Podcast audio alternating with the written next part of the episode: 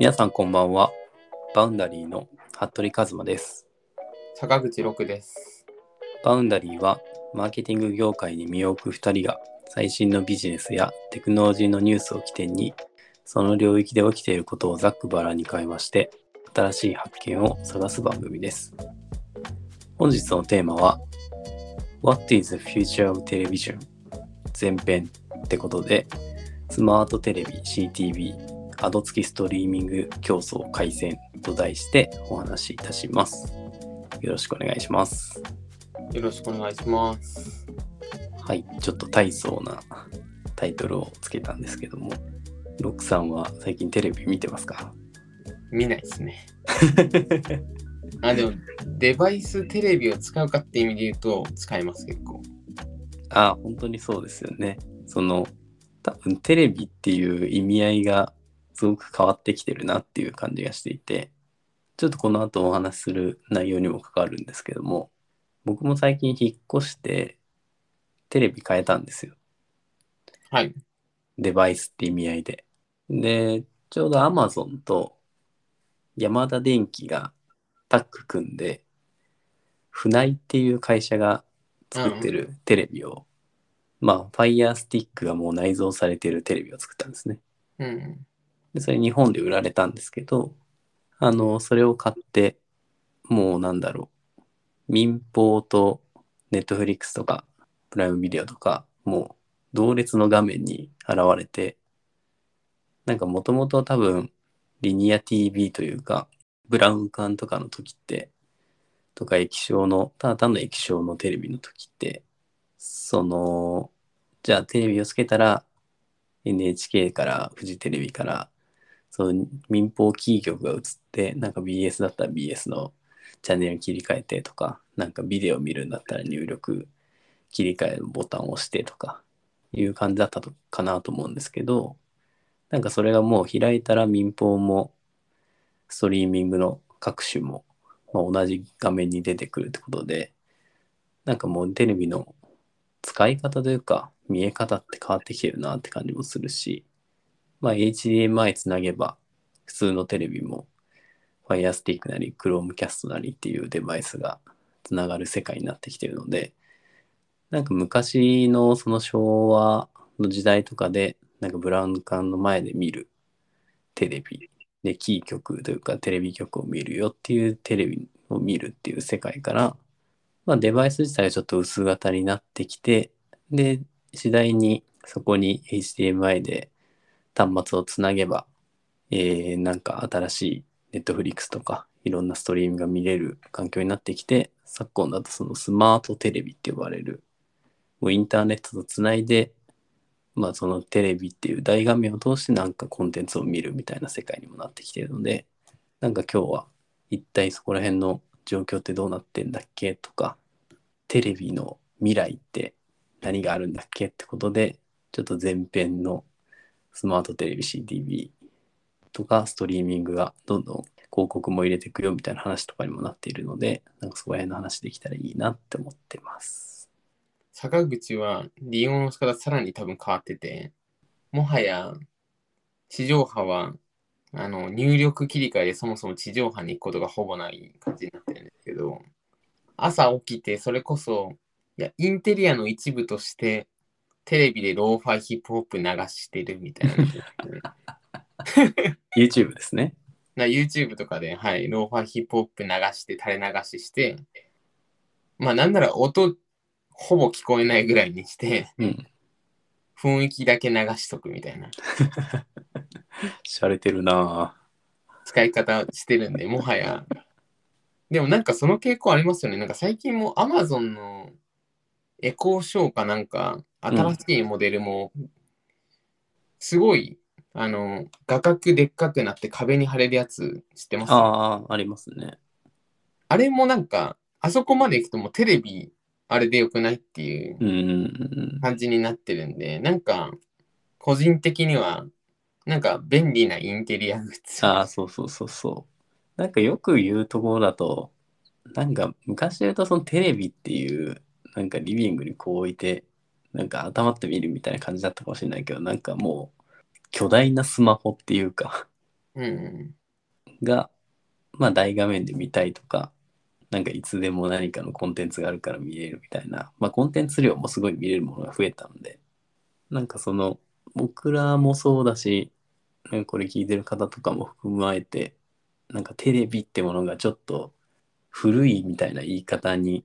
なってきてる方がもしイメージとしてあれば、ちょっとそこをアップデートしていくっていうのが必要かなっていう感じもしてますね。うんうんそれで、あの、まあ、初めにそのスマートテレビって呼ばれる、まあ、インターネットに接続して、いろんな、まあ、さっきの6歳に言ってもらった YouTube もそうだし、Netflix、Unext、AbemaTV とか、いろんなコンテンツ、まあ、アプリを落として、それで見るみたいな、インターネット接続して見れるテレビの市場っていうのがどんどん出てきてますと。割とまあコロナウズっていうのもあったんで、まあ去年ぐらいから結構 YouTuber とかもスマートテレビとか買いましたよみたいなところの動画とかもどんどん上げているみたいなところもあって、今だとその日本の状況だと2021年でま3人に1人がスマートテレビをまあネット接続できるみたいな状況になっていて、そういう視聴、3人に1人がもうネット接続して視聴可能な状況になっているとか、あとは4台に1台はもうスマートテレビになってきているみたいなところもあったりとかしデータもあったりとかして、なんか今後そのスマートテレビがもうデフォルトというか当たり前になってくるよみたいなところもあるのかなと思ってますし、去年かな？ドン・キホーテがチューナーレススマートテレビっていうのを出したんですよ。とか、さっき僕が言っていた、その、ヤマダ電機とアマゾンの船井のファイヤーテレビみたいなのもで出てきたりとかして、そのドン・キホーテのやつはもう、キー局見れないんですね。うん。民放が見れなくて、もう本当にインターネットのコンテンツしか見れないっていうテレビになっていて、これって NHK とかに価値感じているっていう方はまあお金払うみたいなとこありつつ、まあみんな全然民放見ないよみたいな人たちにとったら、もうネットコンテンツだけでいいよっていうそこの需要を満たしてるテレビとかが出てきていて、なのでそのますますそのテレビを見るというよりかは、なんかコン大画面でコンテンツを消費するみたいな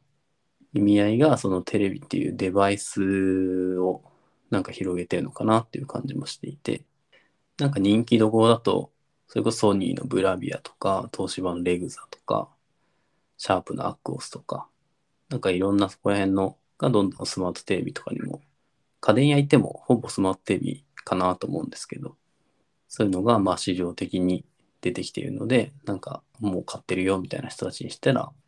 なんか馴染み深いものかもしれないし、なんかこれから買うよみたいな人だったら、より家とかでも楽しめるものになっていく。まあそれがデフォルトになっていくみたいなのがあるのかなって思ってるっていう状況ですね。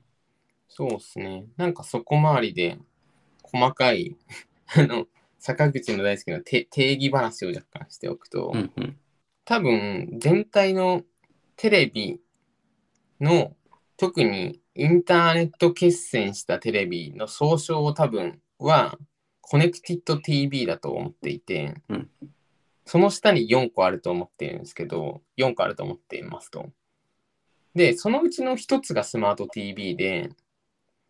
えーまあ、 Connected TV がインターネットに結線されているテレビ、で、そのインターネットに結線されているのが、テレビデバイス自体が結線されているパターンがスマートテレビで、で、2つ目が attached device とか OTT デバイスって言われる、それこそ Chromecast とか Fire TV みたいな HDMI 挿して、えっと、テレビがインターネット化する、結線できるってやつが2つ目。で、3つ目が、セットトップボックス。あえて traditional セットトップボックスって言われたりもするんですけど、あの JCOM とかですね。うんうんうんうんうん。JCOM とかでも、あなんかインターネット決戦してるじゃないですか。あれ経由でも決戦できるんで、それもあるし、あと、ゲームコンソール。日本だと、プレステとか、そうなんですよね。Xbox とか。うん。でゲームコンソール系もそうで。なんで、なんかさっきスマート TV は何台、えっと、あれ？4人に1人でしたっけ？うんっておっしゃってましたけど、多分、あの、このアタッチドデバイスとか、あの、セットトップボックスとか入れたら、いや、正直8割ぐらいいくんじゃないかなっていう気はしてますね。ほぼなんか JCOM の人結構多いですし、そもそも。あと、スマート TV 逆に使います？っていうのを質問したくて、あの、最近買うテレビって結構スマート TV にはなってると思うんですけど、なんか結局操作性の観点から、坂口は Fire TV を使っていて、ずっと。Fire Stick を使っていて。あー、なんかそこら辺難しいとこっすよね。その、それこそ僕さっき冒頭で言った、ファイヤーテレビうん。の山田電機とやってるやつとかは、もう完全に Amazon の OS がテレビの中に入ってる、まあスマートテレビって言われるものかなと思ってて、そこになってくると、もうなんだろう、トップページが Fire テレビ、Fire Stick の画面と同じなんで、ああ、そうなんですね。え、ちなみにリモコンってどんな感じなんですか？リモコン Fire Stick とほぼ同じで、ちっちゃいやつなんですか？ちっちゃい、あの、ちっちゃいやつに、ちょっと細かい民放ボタン押せる用のボタンが、ちょっとついてるみたいな感じなんですよ。ああ、なるほど、なるほど。で、その下に Netflix とか、プライムビデオとかのでっかいボタンがついてたりとかして、まあ、会員に飛べるボタンがついてたりとかうんうんするんで、なんかその、なんだろう、トップが民放みたいなとか、とか、うん。うん。みたいな概念がほぼないんですよ、今。うんうんうん。で、それって、あの、スマートテレビとか、なんかいろんな、その Fire Stick もそうだし、結構まあ OS 何使いますかみたいな話とかにもなってくるかなと思ってて、例えば Google のテレビとかだと Android TV, TV って言われる、まあ Google のログインをして、えっ、と、何かを見る。まあ、それはもちろん、Google の OS が内蔵されてるのが Android TV で、もちろん Chromecast をつないで、さっきのコネクテッドで見るよっていうパターンで Google の OS を使うってパターンもあるし、うんなんかそのテレビにもともと内蔵されてるからそそばでつけるかみたいなところもあるんですけど、そういう、じゃあ Amazon のものが入ってるのか、Google が入ってるのか、それとも LG エレクトニックスとかが入ってる WebOS とかが入ってるのかとか、なんかいろんなそういう OS がもともと入ってるテレビとかはもうトップ画面がどの YouTube 選ぶか Netflix 選ぶかとかの、まあ、アプリを選択するみたいな画面がトップなんですよね。ああ。ただ、あれですけどね、なんか坂口、あの、めちゃめちゃ安いテレビで有名なハイセンスなんですけど、多分 OS 入ってても、地上波ベースなやつは結構あって、ああ、ちょっとそこは僕わかんなくて、なんかありますね、あります。そこの、なんかどれほどトップがアプリ全体のに行くのか、なんか民放を移すのかっていうのがどれぐらいあるのかなっていうのが、ちょっとこのポッドキャスト撮影前に、収録前に家電屋行ってちょっといろいろ触ってこようかなとか思ったんですけど、ちょっと行けなくて。でも、坂口の認識は、なんか2、3台スマートテレビ、いろいろあって持ってたんですけど、あ、スマテレビ持ってたんですけど、まあ基本地上波っすね、やっぱり。ああ、そうなんですね。うん。じゃあやっぱね入力切り替え的に切り替えて、うん。そのアプリ画面というか、うん。みたいに飛ぶみたいな感じなんですね。そうですね、そうですね。っていうのが多い気がしますね。でもまあ、ただ、あの日本のメーカーでいうと基本、あの、インターネット決済は Android TV 使ってるんで、OS。っていうのはありますし、やっぱここら辺はもう、結局あの Fire Stick の、てか Amazon も Android TV フォークしてるんで、OEM してるんで、うん Android だし、スマートテレビとか、このコネクティッド TV 領域は Android の OS 強いなっていう。まあ一応 Apple TV がテレビ OS ありますけど、うん。Apple、まあこの領域はあんまり、まあ Apple TV 使ってる人はあんま聞かないんで、っていう感じはしますね。うんうんうん。そうですね。なんかそこの住み分けしてもらって、すごいありがたくて。まあその、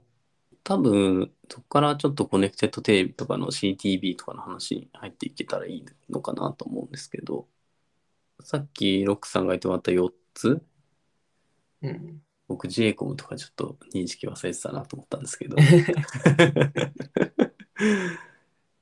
あのじゃあなんかプレイヤーどんなんがいるかって言ったら、じゃあ Apple TV とか、あの Fire TV とか、Chromecast、海外だとロクって呼ばれる、最近なんか全然話聞かないけど、あでもすごい。うん結構スーパーセントはちゃんとあるらしいですよ。うんうん。いや、US だと圧倒的に結構聞うん。日本だと全然聞かないですけどね。かないですね。で、そこでさっき言ってもらってた、あの、Xbox とか PlayStation とかのデバイス、で、Android TV とか、えっ、と、サムスンとかも出してるのかな？とかのスマートテレビとかの、その、もう、直スマートテレビみたいなところともあったりとか。で、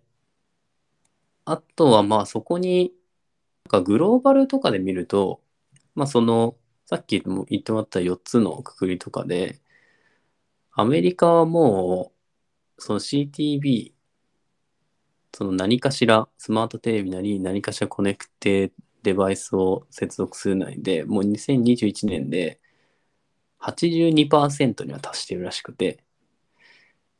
うん。もう2024年にはもう90%、スマートテレビだけでスマ90%を超える保有率になるんじゃないかみたいな見込みもあったりとか、あとはリニアテレビって呼ばれる、まあ昔の何かしら民放を見るだとか、番組表があるやつって。そう、番組表があるやつとか、あと何かしらお金を払って、スカパーとかですかね。うん。とかにもなるのかな。というなんかリニアテレビっていう領域から、えっ、と、アメリカとかだとコードカッティングって呼ばれる表現をされるんですけど、どんどんその有線で何かをつないでみるじゃなくて、コードをカットして、その CTV とかのインターネットをつないで、OTT みたいな領域にどんどん入っていくっていうのが言われていて、まあ、そこが結構トレンドとしてもコロナ前からあったかもしれないんですけど、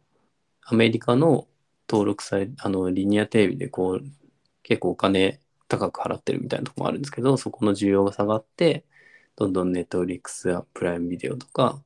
いろんなそういうコンテンツ、Hulu だとか、いろんなコンテンツを見る側にお金を払ってるっていう状況もシフトしてるので、もちろん日本人もそうだと思うんですけど、どんどんグローバルでも日本でもそういうふうに移行してるみたいな現状がありますね。なんかここはあれですよね。あの、なんかちょっと若干広い話するんですけど、日本ってテレビの産業がかなり守られてて、うん。あの放送波の帯域、まあ、周波数の使っていい帯域みたいなのがあるんですけど、そこがテレビの権益でも、ここはテレビ用みたいになってるんですよ。うん。うん。うん。でもアメリカとかって電波オークションって言って、その電波の帯域を取るためにお金結構払わなきゃいけなかったりして、ってなると割と営利目的になるんで、ちゃんとこう、あのー費用も普通の、まあ民放的なやつでももらわなきゃいけないし、っていうのと、あと、地上波みたいな感じで届けるんじゃなくて、結構アメリカとか土地が広いし、地上波でうまくその電波塔を立てて波で届けるみたいなのができないから、あの、要するに JCOM がめちゃめちゃ強いみたいな感じならしいんですよ。で、そうすると結局、有線引かれてるってことなんで、そういう地上波に類するサービスは有線イコールコードから来ているっていうことでコードカッティングって言われてるらしいですね。あれ、いくらでしたっけ？なんか5000円とか1万円とかするんですよね、確か。まあ、そうだ普通になんかまあ、それは OTT に乗り換えるわなうっていうんん。感じなんですよね。なんか一方でそのサブスクに切り替えるけど、なんかいっぱい契約しててもしょうがないから、割と30ドルかな？とかぐらいが結構サブスクの登録料の上限値みたいに、基準値みたいになってきてるっぽくて、自然とその30ドルぐらいだとサブスク2つか3つぐらい契約するみたいな量になってきてるので、なんかそのリニアでコードカッティング進んでる一方で、なんかそのストリーミングとかもどれを見ますかっていう競争にもどんどんなってるみたいなことは言われてるので、なんかそこら辺もどんどん進んでいくのかなっていう話もありますし、その広告みたいな話で言うと、結構 CTV、グローバルの広告領域の売り上げってかなり CTV 領域が出向量どんどん上がっていて、で、コネクテッドテレビの広告市場ってもう1兆円を超えるみたいなことがあって、113.6億ドルが2021年で、24年ぐらいには日本円で2兆円弱とか1兆円、1兆9000万円とか、とかの予想もされているので、なんかどんどん、えっ、ー、と、ディスプレイ広告とか、アウトスイムとかインストリーム広告とかありつつ、このコネクテッドテレビの領域の広告が広がるよみたいな話もあるので、えっ、と、そこの加速させるプレイヤーとして、ネットフリックス自体も、もともとそのディズニープラスとか、あの HB HBO Max とか、えっ、と、Hulu もあるかなとか、いろんなプレイヤーが広告、ライトな見れる人たちのために広告っていうのを作ってたけど、そこになんかネットフリックスも今までも有料会員で広告なしでやってきたんですけど、先日2021 2022年の2022年内には広告付きのライト層へのストリーミングサービスを始めるっていうところもあるので、なんかそこのどんどん OT、CTV とかの広告の領域とかもプレイヤー増えていっているので、かなりなんか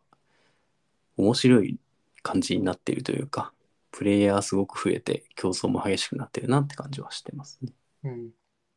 ディズニープラスも今年中に出しますよね。うん。あとあれか、Hulu は日本は広告やってないですね。あ、日本はやってないですね。あの、日テレハイカーだと思うので。そこはちょっと違うんですよね。うん。あとまあ、結構、ここら辺一回調べた時になったのは、今までの広告領域よりも、アメリカと日本の差がめっちゃ違うんで、テレビ業界が。うん、なんで、結構、広告領域でありがちなのが、アメリカの事例を調べてきて、日本に入れようとするんですけど、いう動きって、まあ、どの、なんか結構やると思うんですよ。あの、先端のマーケターであれば。うん、この領域結構難しくて、っていうのは、日本ってすごい民法が強い、民法のキー局が強くて、パッと思いつく有名なところってなんか5個ぐらいでまあ網羅できるよねみたいな感じなんですけど、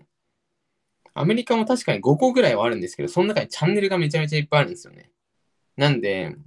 多分、あの、なんだろう、アメリカって多分 OTT のテンションにそもそも近かったんだろうなっていうのが、個人的には思っていて、日本ってなんか地上波も含めた、その、地上波っていうキー5曲が見れてっていうのが、テレビとして市民権得てるんですけど、アメリカはどっちかっていうと、その線引っ張ってきた後に、どこのらへんを見るかっていうの自体で、そもそも値付けとかもあったりするんで、まあ、その後結局サービス選んでるじゃないですか。っていうのになんか自然に OTT が横に出てきたら、まあ確かにそれは選ぶかもなっていう雰囲気もあるんで。確かにそのコンテンツを消費するっていうのが、まあチャンネル多いとそりゃそうだよねって感じして、なんか日本で時代を作ってきたとかだと、じゃあなんかいいとも見たとか、うん、めちゃイケ見たとか、NHK の朝ドラ見たとか、なんか少ない選択肢の中だったら、それはなんかコンテンツを見るっていうか、みんなで何か見るみたいな意味合いが強いんで、確かに、そういうその生活様式みたいなもののマッチ率は確かにアメリカとかの方が高そうですね、確かに。なんか日本、なんか多分日本はテレビとなんか似てるやつで OTT が来ましたみたいな感じで、テレビ対みたいな感じなんですけど、アメリカは多分あの、テレビの中にいろんなチャンネルあって、うん。その中でも流派がいて、そのサービスの一つで OTT みたいなのも出てきて、っていう感じなんで、なんかナチュラルに映ってるんじゃないかなっていう気がしますね。まあ、ニュースでも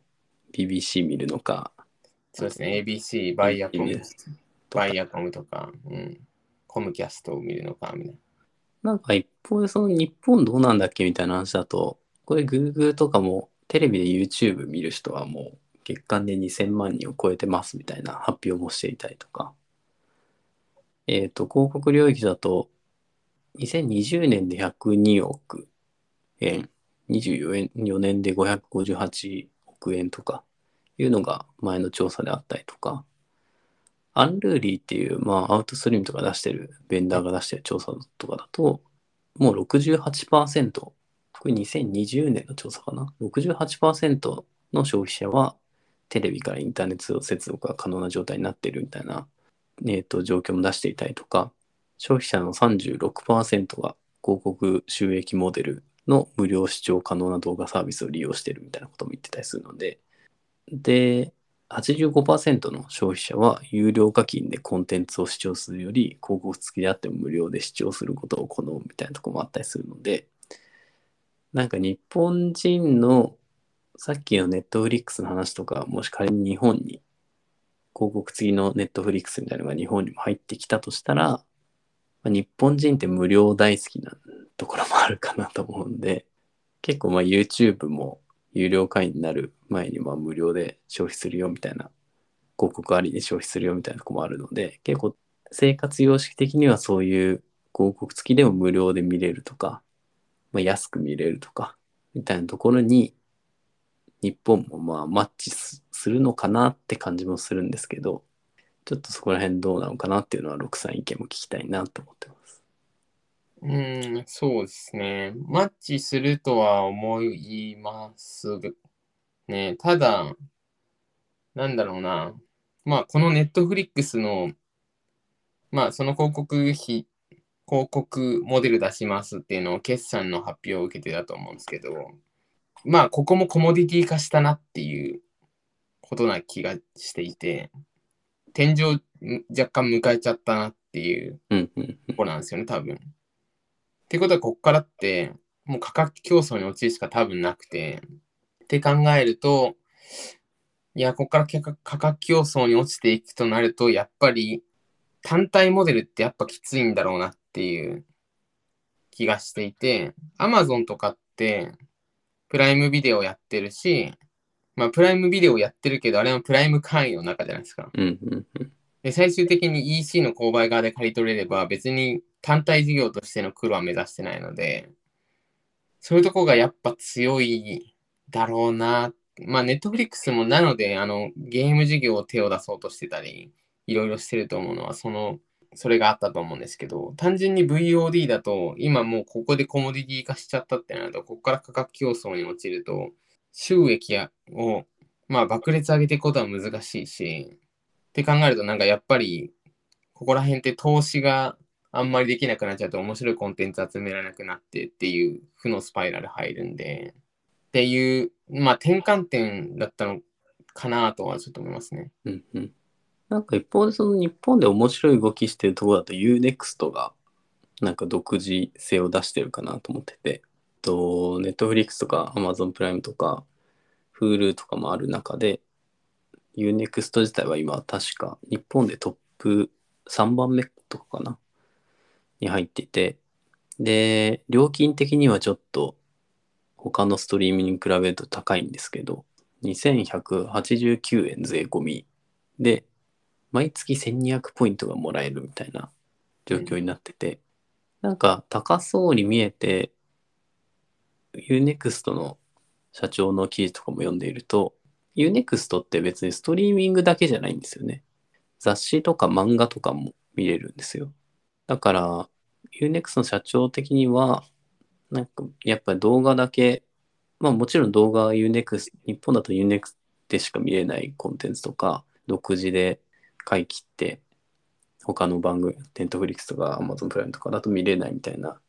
番組も結構あるので、僕もいいなって思ってる番組あるんですけど、うん。えっ、と、そういうところだけで牛ちっていって、ストリーミングでも独自性出してる一方で、なんか、いろんな、ユーザー的にいろんなチャンネルに対して違うアプリに飛ぶっていう行為って結構めんどくさいよねみたいなことも考えてるっぽくて、なので、ワンプラットフォームで違うコンテンツ、まあ、雑誌とか漫画とかも見れるみたいな状況に持っていきたいようで、なんかそういう広告ありじゃなくて、違うその他のコンテンツも含めて Unext っていうプラットフォームで見れるよみたいな形にも目指してるっぽいので、なんかこの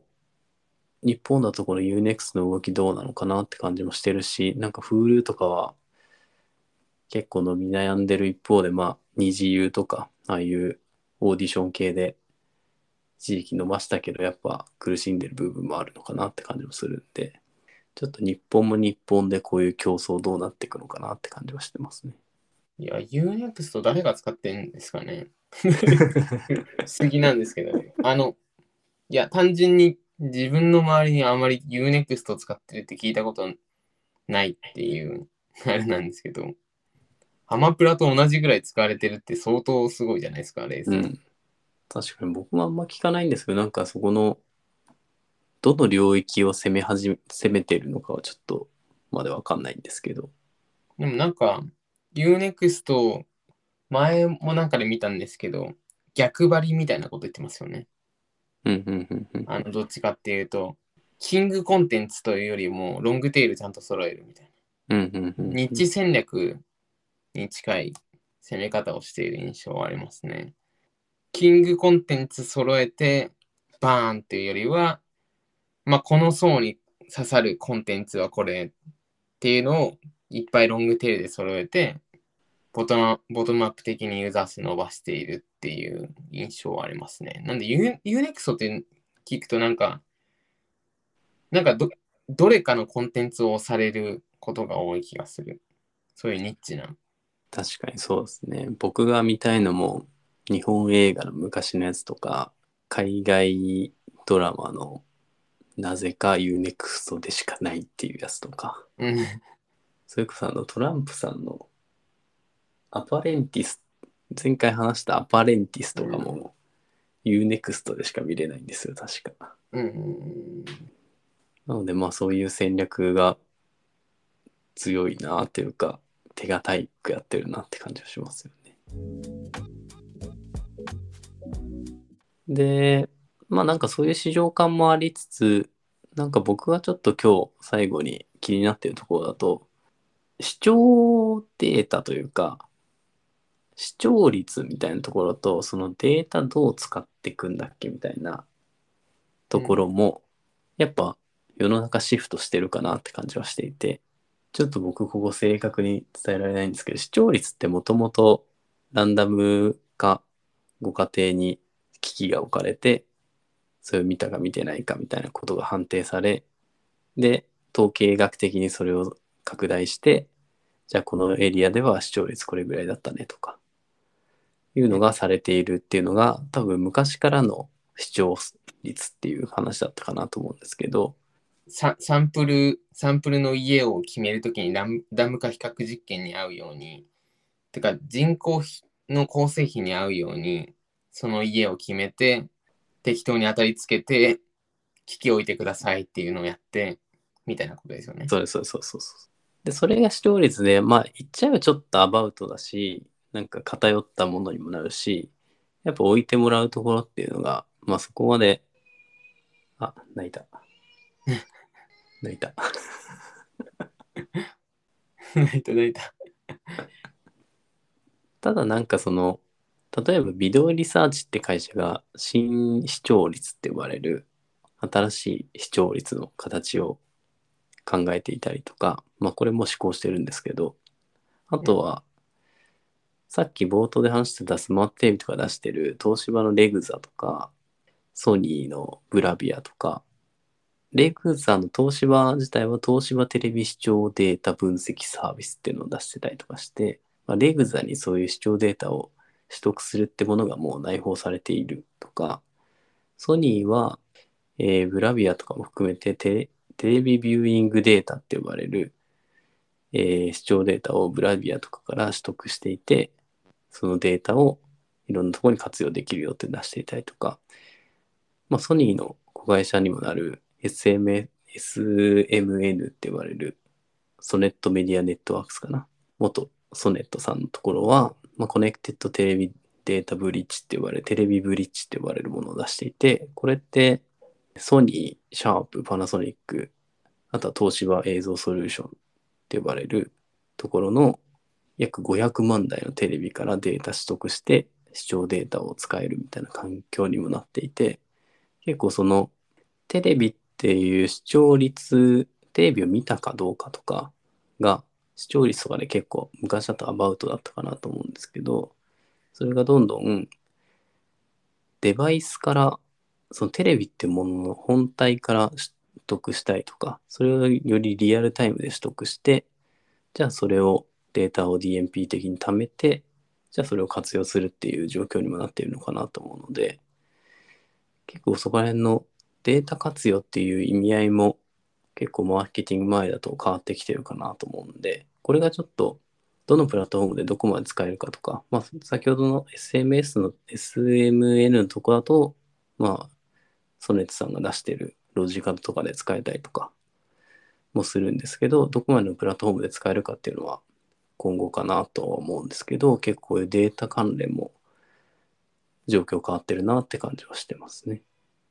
そうですね。ここも一回掘ってた時に、いや結構テレビのデータって難しくて、あの、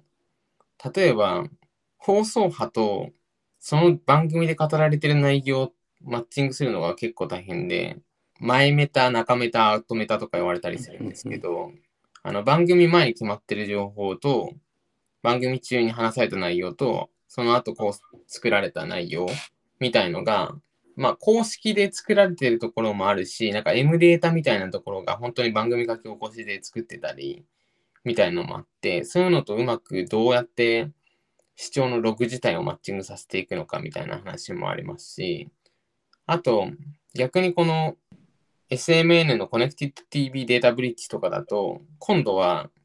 世帯捉えられてないじゃんっていう話にうんうん。なるので、基本パネルを置く場合って、どの人が今見てますとかもボタンを押したりするんですけど、まあそういうのがなくなると、今度は世帯視聴取れないじゃんみたいな。まあ確かにテレビがついてたことはわかるけどねっていう感じになるんで、まあそういうのも含めて、まだゴールデンソリューションはないっていううんうんうん感じうんな気がしますね。ただ一方でそのじゃあレグザ買ってるかとかブラビア買ってるかとか結構その端末に引っ張られちゃう部分もあるんでじゃあなんかそれ買われなかったらデータ取れないしとかの話とかもなっちゃうんでなんか全てが全てでつながるかって言われたら難しいんですけど結構この辺のデータ活用も変わっているなって感じもするのでこの辺のプレイヤーも増えてくるのかなって感じはしてます。うん、そうですね。はい。なので、ちょっと今日は、うちの子供を泣き始めたので、終わりに。この辺で終わりにしたいと思いますんで、ちょっと次回は、より、より先のテレビってどうなるんだっけみたいな話と、えっ、と、テレビのスタートアップみたいなのも出てきているので、なんかそこら辺でどうなのかっていうの話をできたらなと思ってます。はい。じゃあ今回ご紹介したトピックの参照元は概要欄にリンクでまとめています。もし面白いと思った方はぜひフォローしてみてください。Twitter などでも発信をしているので合わせてみていただけると嬉しいです。じゃあ今回もありがとうございました。ありがとうございました。それではまた次回お会いしましょう。さよなら。さようなら。